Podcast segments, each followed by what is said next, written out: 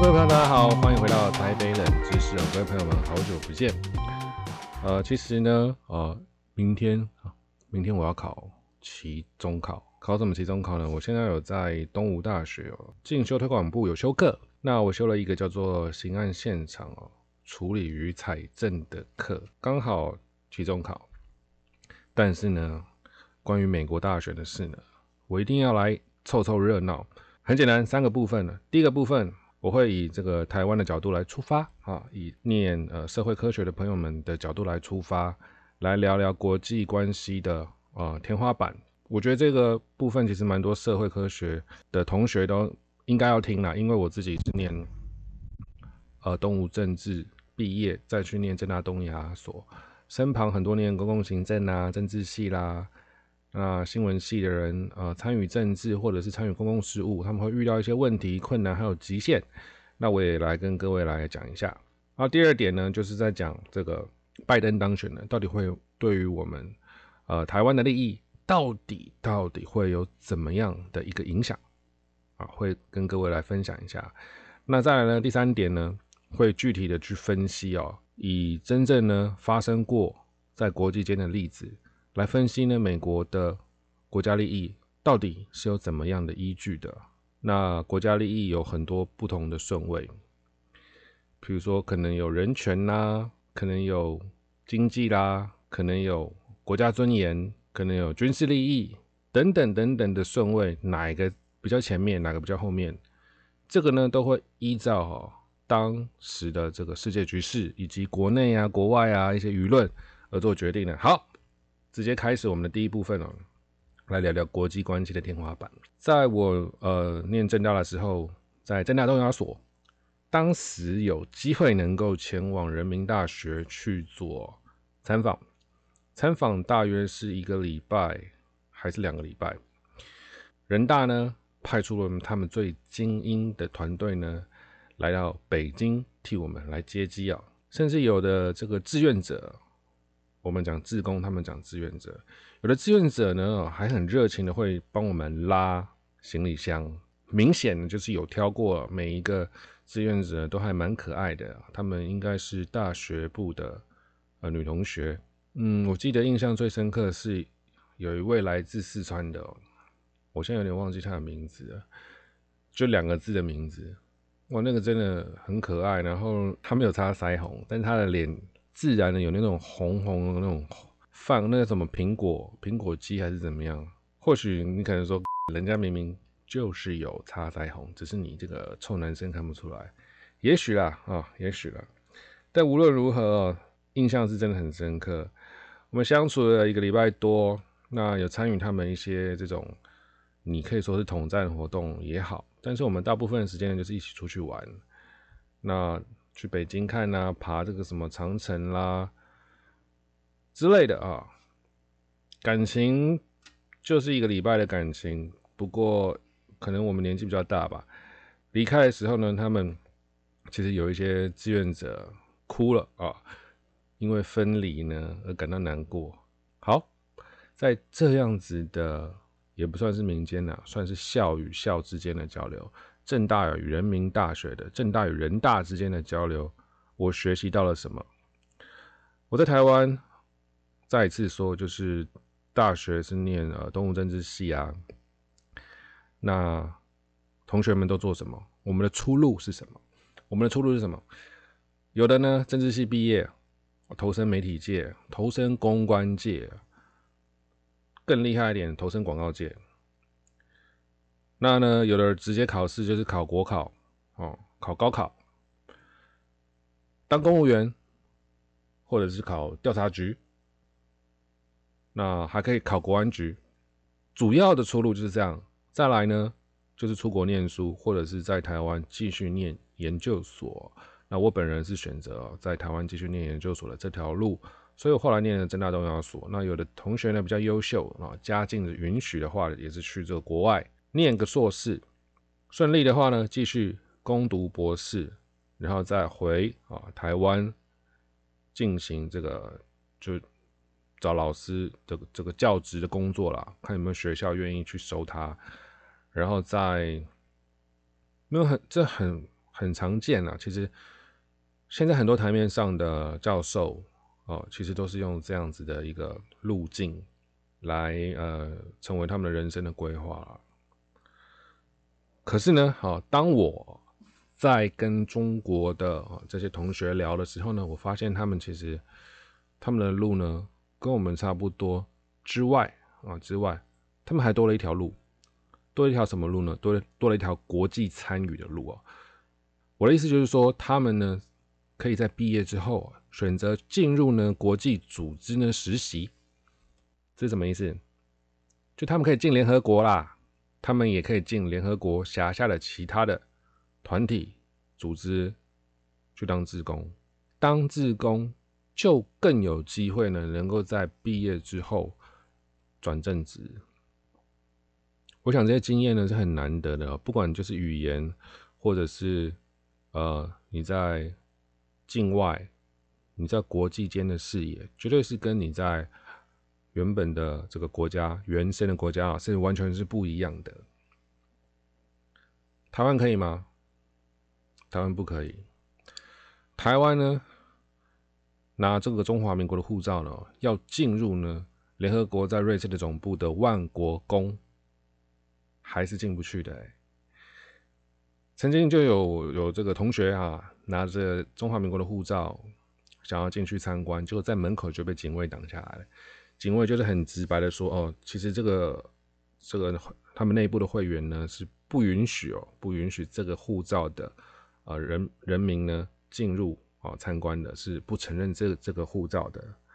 那频频就是试出这种。”透露一种隐隐的讯息，就是问我们这个台湾的同学说：“你有没有其他张护照啊？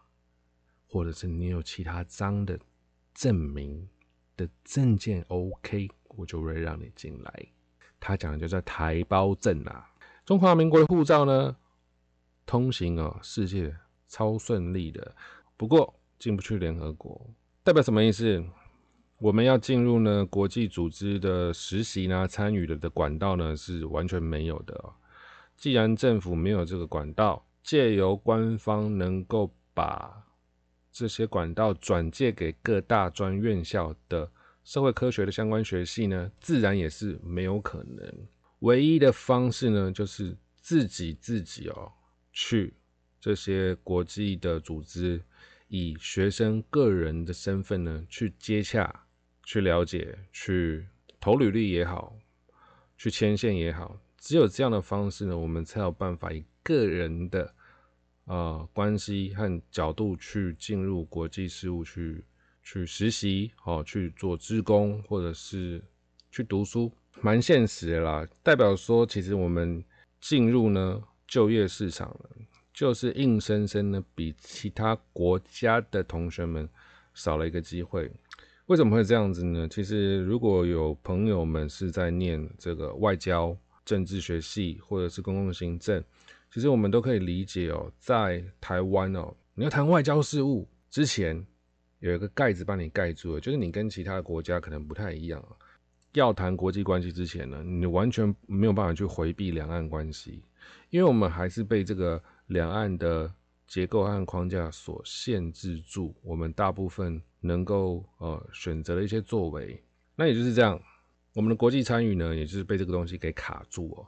我们国家在国际间的这种主权独立性，也是被这个两岸关系给卡住，这个就叫做国际关系的天花板。再来呢，呼应了最近发生的美国总统大选了，其实呃很多朋友呢并不这么开心。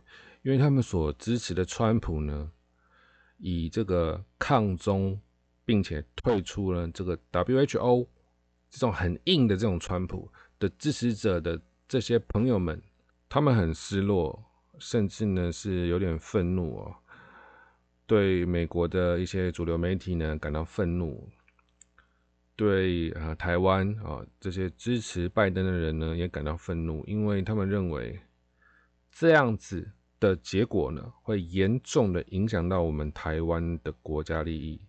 我在这边跟各位提点一下，其实我们真的不用走心，我们也不用觉得说拜登当选之后呢，整个世界就要毁灭了。我们不要哈对呃美国的任何一位总统候选人或者是总统有太多太浪漫的想法，就跟我们不应该对当年的奥巴马政府有太浪漫的想法。他是黑人，没错，他是首位的非裔美国人能够登上总统宝座的人，没错。奥巴马呢，拥有极佳的个人魅力是没错的，可是呢，他终究还是代表着美国的国家利益啊。他并不会因为人权价值、民主价值哦，我们有常年的这种呃呃情谊关系。而特别特别的会对台湾有任何的优惠啊？它的 priority 叫做美国的国家利益，不管谁当选，都是以美国的国家利益为优先，才不是我管你，我跟你以前是老朋友，我们一起干嘛的，打过什么战争什么的？No No No No No，全部是以美国的国家利益为优先哦。各位听众，不晓得有没有听众就是。当过兵的啊，当过兵的男生，或者是有当过兵的女生，我们常常哈会说有人当兵怎么哎当了兵就变胖，另外一种说法就是说有人当兵啊怎么就瘦下来了，一个胖子，我当兵了就瘦下来了。这两种说法呢其实都没有错，当兵的过程呢就是让我们的体态回到正常值，所以当兵呢就是一个让人回到正常值的。体态塑造的过程啊，那跟台湾利益有什么关系啊？因为我讲的这个是其实是很很重点的。当我们会觉得说，哎，你怎么会对台湾这么坏的时候，或者是呢，你怎么突然呢又会对台湾这么好的时候，我们会觉得美国真的很爱我，他真的好在乎我。No No No No No，其实不是，美国呢是要维持。亚太区域的权力平衡，为什么这样讲呢？因为呢，长久以来的外交关系以及外交的国际间的实务，早就已经证明了，一个区域间呢，有很多种稳定的模式，有两极霸权模式呢，然后有那种多极模式呢，就是不可以有一个呃独大的一个权力，你不是。你姑息它，它就会长得越来越大。今天呢，中国呢，在亚洲，这个是大家都同意吧？就是一个强权啊，经济呢，军事啊，就是一个很大的一个权力体在这里呢。美国如果持续放任这个权力体啊，无限的成长呢，其实对于美国的国家利益啊，会有很大的威胁。那也就是说，它必须呢，要在亚太区域呢，做出一种稳定性的操作。怎么操作呢？当然是。敌人的敌人嘛，就是什么，就是朋友嘛。所以呢，对于啊中国为敌的这些区域、这些国家，他会给予相当的这个协助。美国在日本呢，还是有这个美军基地的啊。我去冲绳的时候，跟赖长岛吃松饼啊，我就看着美美国的军机这边飞上飞下、飞来飞去啊，就是我们在电影看到那种啊。可是，在台湾看不到，因为台湾并没有美国的军事基地啊。因为随着这个外交关系啊的破裂，所以呢，美国这个情人呢对你有多好，再怎么好也无法设立这个军事基地在你这边，做一种正正式的啊，跟大家公公公开我们的这种情侣关系。他再怎么爱你，他也做不到这样，他有他的极限性啊。为什么？他要做一个权力的平衡嘛。当中国呢，如果呢太大的话呢？他会诶对台湾好一点，来压制中国。诶，可是呢，当台湾如果又发表了一些比较激烈的言论的时候呢，他会呢缓一缓，他会打压台湾的这些要求啊，不要过于啊激怒中国。当我们有的时候又觉得，诶，好像他对我很好，他是不是喜欢我？有的时候他要对我很凶，要打压我，其实不是，他只是在维持这个区域的平衡。也许你觉得我诶。我讲这些话呢，没有根据。好，我们就来大概、大概、大概的回顾呢。拜登呢，对于美台以及两岸的关系呢，在过去的四十七年，他大概讲了一些什么话？拜登很早就进入政治圈了。他在一九七三年的时候呢，第一次呢，成为了参议员，好，开始了他长达三十六年的啊国会生涯。而主主政美国的外交事务呢，对他来讲也是他非常关切的事情。一九七九年的时候呢，中华民国跟美国断交，当时美国国会呢有推动一个叫做《台湾关系法》，拜登就是当时赞成台湾关系法的八十五名的参议员之一。但是呢，即便好像哦对我们很友善了。但是面对复杂的美中台三角关系呢，他其实是非常的保守。呃，一九九九年的时候呢，而，另外一个政治人物呢，赫姆斯哦，提出了台湾安全强化法案，希望进一步呢强化美国对台湾的军售。哎，这个时候拜登呢却是啊大力的反对。拜登说：“如果呢，今天通过台湾安全强化法案的话，对于呃中国是一个极大的挑衅。而且呢，拜登他说，狂买武器、狂卖武器呢，并不是维护啊区域安全的唯一的方式，应该要增加啊经济的依赖啊、文化的交流啦、政治的交流啦，才有办法用和平来解决区域稳定的问题。”另外例子就是二零零一年哦，美国有一部分的人呢认为，美国应该要卖神盾级的飞弹驱逐舰给台湾，但当时的国会呢有持不同意见。拜登当时呢就表示，就是说，除非哦，除非美国认为我卖这个东西是对美国有利的，我们才应该卖，而不是为了要。给中国一个教训，而卖给台湾我们神盾级的飞弹驱逐舰。他在受访的时候，他就说：“我们如果只是想要给中国一点颜色瞧瞧，那就应该要符合美国利益。”就二零零一年呢，有人访问呢当时的总统小布希，哦，如果两岸开战，我们美国呢会不会有义务呢防卫台湾？小布希就说。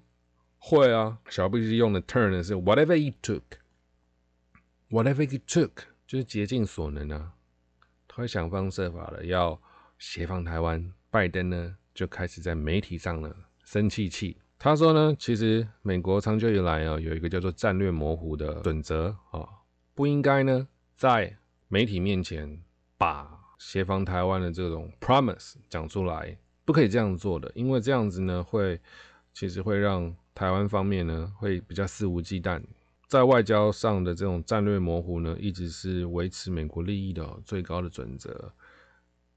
小布希呢，不应该这么做。即便你真的要协防台湾，你也不能够讲出来啊，对不对？这个就是外交外交上的一种很很很简单的 A B C 嘛。再来呢，回到两千零五年了，当时的中国呢，实施了反分裂法。反分裂法呢，里面就写说，如果以非和平方式呢，捍卫国家的主权和领土的完整是必要的手段。当时的拜登呢，跟十十几个跨党派的议员呢，发起了严重的抗议哦，并对中国呢表达严重的关切啊。对啊，拜登这么做哈，就是要维持区域平衡呢，并不是说一昧的对中国倾斜，或者是对台湾倾斜。所以啊，对于美国来讲哦，美国国家利益才是优先呐。我真的很很想要劝，就是我们我的这些好朋友们哦，大家不要再为这种拜登当选后啊，我们中华民国的利益呢会受到一些影响，或者是说川普呢就一定一定肯定就是爱着我们的，他反共就是爱着我们的，并不是美国。的政府运作永远永远呢是以他的国家利益为优先呢，就是说他永远只是只爱自己的，不应该有太过度的对他有浪漫的想象。好，接下来呢就是再跟各位举一个比较实际一点的例子哦，其实就是在跟大家讲一个历史故事，这是真实发生的，在一九七零年呢，智利呢，呃，智利是在一个拉丁美洲的一个国家，在南追。尖尖的那个地方的一个国家，智利的总统呢，在一九七零年，哈，叫做阿叶德。阿叶德，阿叶德在一九七零年的十一月四号呢就任了。他呢比较特别，他是经由民选的总统呢。不过呢，他是信仰社会主义的，他是信仰马克思。他曾经呢公开批评呢资本主义所带来的一些啊负面的啊价值观对国家的危害。他是属于智利社会党。其实呃，常年来智利社会党呢。有收取啊，来自苏联 KGB 的一些金金额金元的资助。那美国政府呢，有也有赞助呢，他的敌对政党啊，基督教民主党啊，一些金元啊，并且呢，也打压了啊，想办法在宣传上面啊，打压智利社会党的候选人。没错，两大阵营在智利的选举。就是这么简单，就是这么清清楚楚的，必须要介入呢？为什么？因为当时的美国的国家利益呢，就是很害怕他自己的后院拉丁美洲整个赤化，整个变成共产主义的阵营，他很害怕，所以他就做了这样的事情啊，他就做了这样的事情。当时美国呢，对于这个哈民民众啊，一人一票呢，选上呢。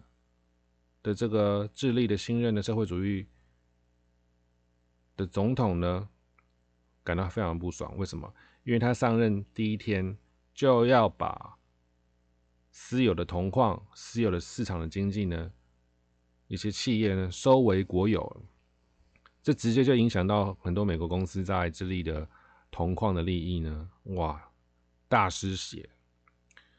那美国的国家利益为出发。无论是害怕共产主义，或者是呢地方的这些实质的经济利益呢，都让美国就觉得很很很北宋，所以美国呢就私底下偷偷的呢赞助并且资助了当时智利的军方，让智利的军方呢能够推翻当时智利的民选总统哦。当时的军事强人呢叫做皮诺切，皮诺切呢就把坦克车开到。智利的总统府的门口，并且开始呢疯狂的轰炸当时智利位于圣地亚哥的这个总统府，非常之惨烈哦。当时呃保卫总统府的军人军警啊，强力的抵抗哦。当时的智利总统呢阿耶德被发现呢身亡了，在这个战场上，这样子的一段历史呢。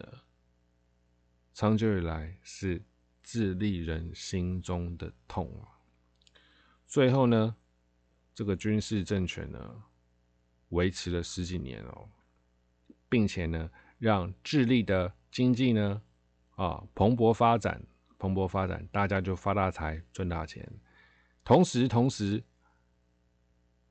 皮诺切也没有忘记呢对前朝做彻底的追杀。违法拘捕哦，人权迫害，甚至是直接杀害呢？前朝的这些官员，还有政客、政治人物，全部都逃不了这个恐怖的迫害。这就是白色恐怖。甚至呢，也在美国的白宫门口的前面不远处呢，用汽车炸弹呢炸死了一个智利的前任的官员。总统的作为呢，跟我们的蒋介石以及蒋经国的做法都差不多。蒋经国任内呢，也有在啊美国加州，让台湾的竹联帮的黑道分子呢去杀害当时叫做笔名叫做江南的作家刘宜良。而且当时的蒋氏政权呢，也是受到美国的扶持啊，为的就是要反抗当时的共产主义啊。种种种种的巧合和相似度哦，所以我才要讲这个故事给大家听。不只是啊，美国作为啊当时啊智利总统啊新任总统皮诺切这个军事啊军人政府的这个总统的，皮诺切的后盾，还有谁呢？也是皮诺切的好朋友呢？还有英国的柴契尔夫人。所以，当皮诺切的好朋友是美国的雷根总统，跟英国的柴契尔夫人，谁敢动他？啊？即便他违反这么多恐怖的罪行，迫害南追的这些人民，啊，迫害前朝的官员，任意杀害、任意拘捕，如此大的白色恐怖的案案件呢，在智利发生，大家还是拿他没办法。一直到一九九八年呢，呃，皮诺切呢，他要去英国看医生，在英国伦敦的时候呢，遭到西班牙的法庭呢发出了国际拘捕令。经过短暂的软禁之后呢，因为健康的原因啊，英国就把他放回了智利。一直到智利呢，他的健康状况就一直被人家 argue 说他到底能不能够接受审判。一直到了两千零六年的十二月三号呢，这位称霸一时的军事强人才咽下了最后一口气，与世长辞，终年九十一岁，自然死亡哦。之前他没有受到任何一天的审判。即便他曾经对智利的人民呢犯下如此恐怖的罪行啊，那也因为他有国际国际老大哥的撑腰嘛，对不对？所以他才可以这样子想想怎样就怎样呢？那智利的国家的国内的人民呢，其实跟台湾也是有点相似哦，有很大一部分人呢很怀念当时皮诺切所呃主政时期的这种威权，但是却具有啊市场经济的。繁荣的环境，那种稳定的那种时代，那有另外一群人呢，认为皮诺切呢是一个违反人权这个的一个大魔头啊。那许多的受害者的家属啊，哦，到现在呢还是无法抚平他们的伤痛。这个跟台湾其其实是蛮像的，但不管如何，无论如何，无论是在台湾，无论是在智利呢，讲这个故事就是告诉大家，就是说美国哈。还是是依照自己的国家利益呢去做他的外交政策，以及如何跟国际之间的国家做交往，完完全全、完完全全就真的就是依照自己的国家利益啊！所以再一次、再一次哦，希望大家真的不要对于哦美国的呃政治人物呢有太过分了。太浪漫的想象，其实真的不必，真的不必哦。那我再讲一个比较恐怖一点的，就是说，当时呢，美国为了要围堵呢自家的后院哦，拉丁美洲被共产政权所赤化，他呢召集许多拉丁美洲的各个国家的情报机关呢，到巴拿马来上课。有点像特训班呐，就我教你怎么办案，我教你怎么去抓共产仔，啊，我教你怎么样去辨识这种共产主义的坏蛋，那甚至还教他们一些拷问啊、行求的技巧啊，啊，那内容呢还很 detail 哦，包含了人类呢人体哦可以承受的极高的最高的电流的上限是多少？你没有听错，这是真真实实的事情啊，这都有写在书里面的，嗯。美国呢，曾经对拉丁美洲犯下如此庞大的这种，也不是说是是共犯吗？他不是直接去做坏事，但是他就是提供这些东西嘛。那这样子呢，有符合美国的国家的价值吗？有，也许民主人权呢，也是美国国家价值的其中一部分。但是他在当时哦，害怕共产主义渗透自家后院的前提之下。民主、自由、人权可能只是摆第二、第三、第四顺位，那第一顺位就是围堵共产主义啊，对不对？也跟当时雷根上任的时候主要的两大任务呢，外交任务就是围堵共产主义以及围堵伊斯兰啊国家的这种武装抗争。所以，真的再一次，我呼吁各位各位。今天拜登当选，或者是哦川普当选了，全部都是依照美国的国家利益呢来做他们最高的指导原则，更不用讲前一阵子呃希拉蕊他的这个电子邮件被泄露出来了，很清楚嘛，他对于台湾的关系，他对于台湾的看法，真的没有说什么呃他们德高望重啊，他们是民主的呃捍卫者。他一定会为我们自由价值而战？没有，没有，没有这回事。一切呢是以美国的利益为基准的。好，那今天呢就故事就说到这里哦。其实我必须要讲哦，我们在了解国际局势的时候，我们要了解说这样子的东西呢，如何会落到我们自身生活的周遭，跟我们自己的生命，跟我们自己念呃社会科学的人，我的学弟学妹，或者是未来我们的小朋友，如果要投身哦国际事务，我们要怎么样呢？跟国际接轨。所以这些事情都是非常重要的哦。中华民国，或者是你要说台湾的国际地位要怎么样去突破，要怎么样能够在国际间站稳，其实这些东西都是都是一样的，这都是同一个题目啦。我们要把它要把它想进来，而不是说打一个高空啊，那盲目的去追求。我很爱哪个美国政治人物，但是你不晓得，其实他对于我们美中台关系有做过怎么样的表态。但你不晓得为什么台湾呢，又这么要努力的要进入国际社会，想要参与国际社会，想要证明，想要参与联合国。为什么我们迫不及待要做这件事情？